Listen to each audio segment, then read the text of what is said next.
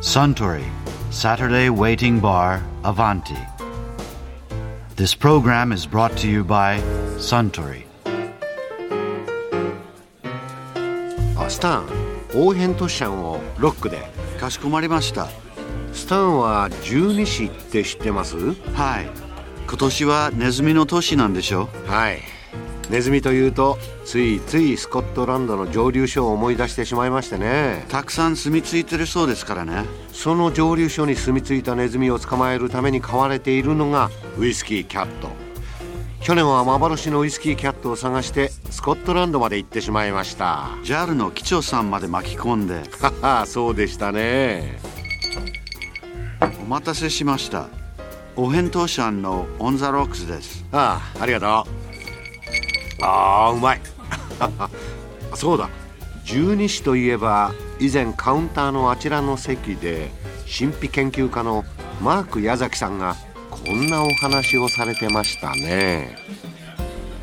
星座はまだねみんな信じてるでしょ？はい。でも干支ってあるじゃないですか年始とらうたつみたいな暦っていうんですかあれって羊年生まれの人はみんな同じ運勢だとか言われたら学校の一学年みんな同じ運勢かよってみんな中学や高校の時言ってたと思うんだけどそれはどうなんですか？あのねそれっていうのは、うん。要するに占いっていうのは細かくいろんな占い方があるんですよ。それの一つの占うジャンルで例えばだから干支というえ十二支というジャンルの部分だけ切り取ってると、うん。で星占いもホロスコープっていうのがあって、えー本当は太陽月金星火星と他のいっぱいの星を見て本当は占えなきゃいけないけれども、皆さんがよく言う星占いっていうのはお羊座お牛座。これは太陽が生まれた時に入っている星座を意味してるんですよね。うんうんそれだけで、まあ、基本の本質が生命力太陽っていうのは生命力の星ですからその人が持って生まれた性格とか本質っていうのを表す星なんで、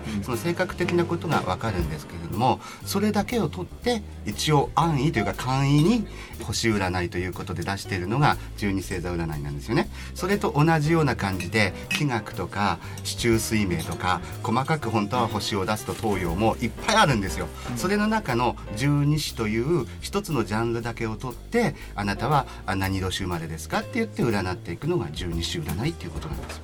ですから本来占うんだとしたらもっとしっかり地中水明っていうのはもっといろんな表を作って陰陽五行とかそういうのまで混ぜてであの星をこうたくさん出してそれの最もアバウトなそうそうそうそうそう言い方があなたはねにというその人の本質を表しているのを動物に例えた干支ということで何年生まれですかっていうことです。あのしていくということなんですよね。星座には言われがあるわけでしょ？みんな、はいはい。その羊は慌てんぼうがねなんか兄弟助けようと思ってきたら一人落っことしちゃったみたいな。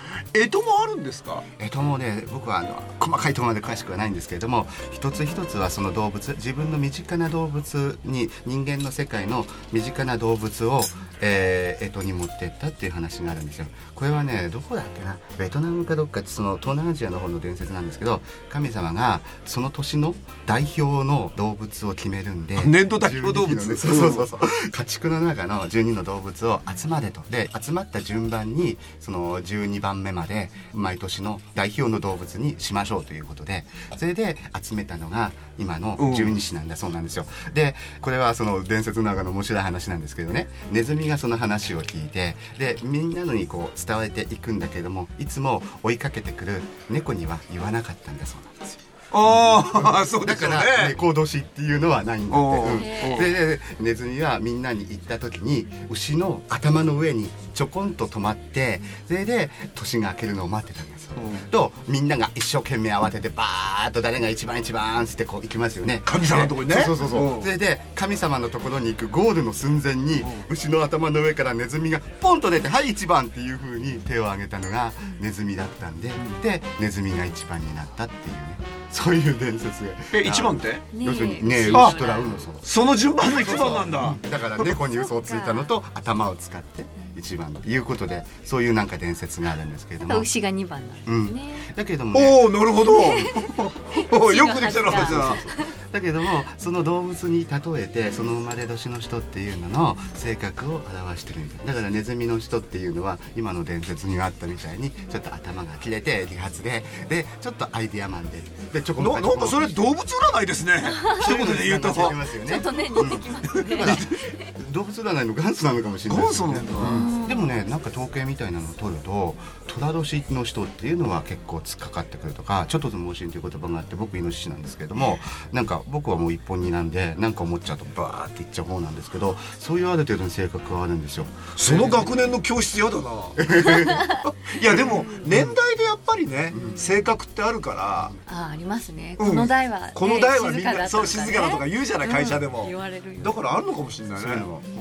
だからそれもまあ占いの一つの例えみたいな感じで暗示を作ってるあの十二支ってね、謎なんですけど馬が牛っていう字じゃないですか。あはいはい。とか羊に至ってはこの未来の実は何なのよみんな書いてて。大羊なんだね。あれはねいろんな言われがあるんですけれども、うん。あの言われがあるんだ。木が一生種から芽を出してそれで大きく育っていくっていう形を十二支の江戸のその文字に当てていったっていう話があるんですよね。あそういう話もあるんだ、うん、で根っていうのは種子が芽を出す一番最初地面の中で根っこがひょこっと出た。あー。うんあれが根なんだそうです、うんうんで双葉に出てこう首をちょっとね地面から芽が出て双葉がまだ開くか開かないかでこう閉じてるかちょっと開いて首かしげてる。それが牛っていう字。だからこう棒あったこの四角いのが2つ出牛ってのはあの牛年の牛ですからあの、はい我々が漢字で言ってる牛じゃないですよね、難しい牛だよね、あの四角いのが葉っぱとして四角が2つできるわけじゃないですか。それが双葉を表してる。と次の虎ってはどうですか？虎さんの虎虎はだからその分だけあの葉が茂って枝もちっちゃいのが出てきたと、おー。うん、羊っていうのは未来の簡単じゃないですか？未来のああれはもう枝がこう下にも茂って上にもこう木がいっぱい枝があって葉っぱが茂っている木が凛としてておー昨日が一本ですからね、うん。そういうような意味がある。んですよね。あそうなんだ。それでそれで何？字を当ててた？当ててるっていう形。そういうことなんだ、うん。それでわけのわかんない字になってるのね。そういう。みんな。私も犬ですけど犬。犬ってその犬かよって思うもんね。なんだよこれ。字面なんだ。だから今の話だと。そうですね。でやっぱりこう茂っていって今の羊っていうのが一番夏の真っ盛りの木の茂ってる状況なんですね。それから葉っぱがだんだん落ちていってで枯れてきて枝が折れて下に下がってくる。だから犬っていうのはなんか上の方が倒れて下にこう傾いてるような形になってるじゃないですか。木の幹が倒れて、うん。それが犬っていう。え今度十二支の漢字全部見てみよう。こう順番に見てたらそういうイメージになるのかそういうイメージで捉えてるんだそうです。面白い。知らなかった。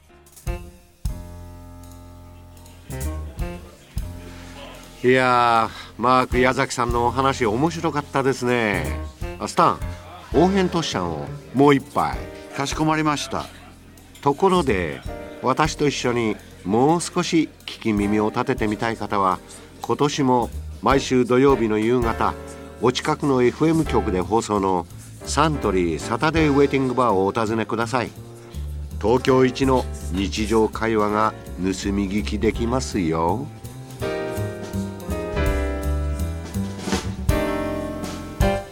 Suntory, Saturday Waiting Bar, Avanti.